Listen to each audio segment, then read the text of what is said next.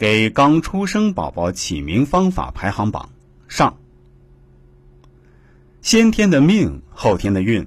俗话说“命好不如运好”，确实是这样的。所以，我们现在的风水师、命理师，包括取名字的师傅，都特别强调运的重要性。既然人的命是天注定的，那么我们唯一能够好好把握的就是自己的运，而名字则是在一定程度上影响着一个人的运势。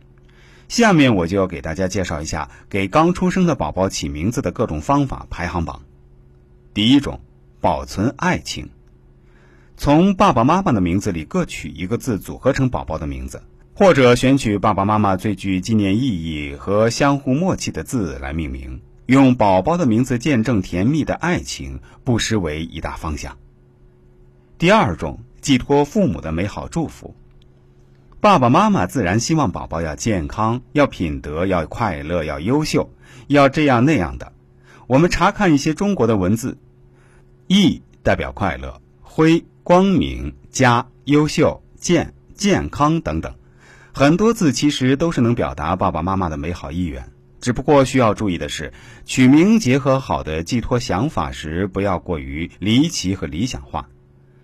第三种方法，不妨联系一些大自然，结合出生地来命名，以宝宝的出生地的地名、风景名胜来命名，出生时的地点、出生时的季节、出生时的节日、出生时的天气、出生时的气候、出生时的特点、出生时的风俗等等。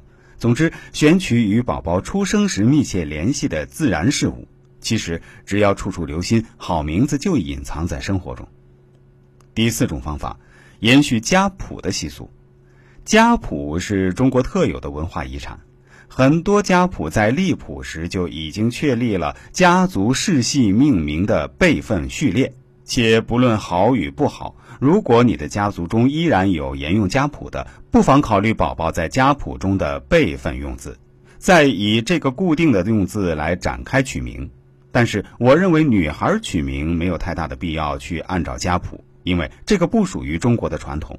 在中国古代社会里，女性是不入家谱的，这一点希望大家注意一下。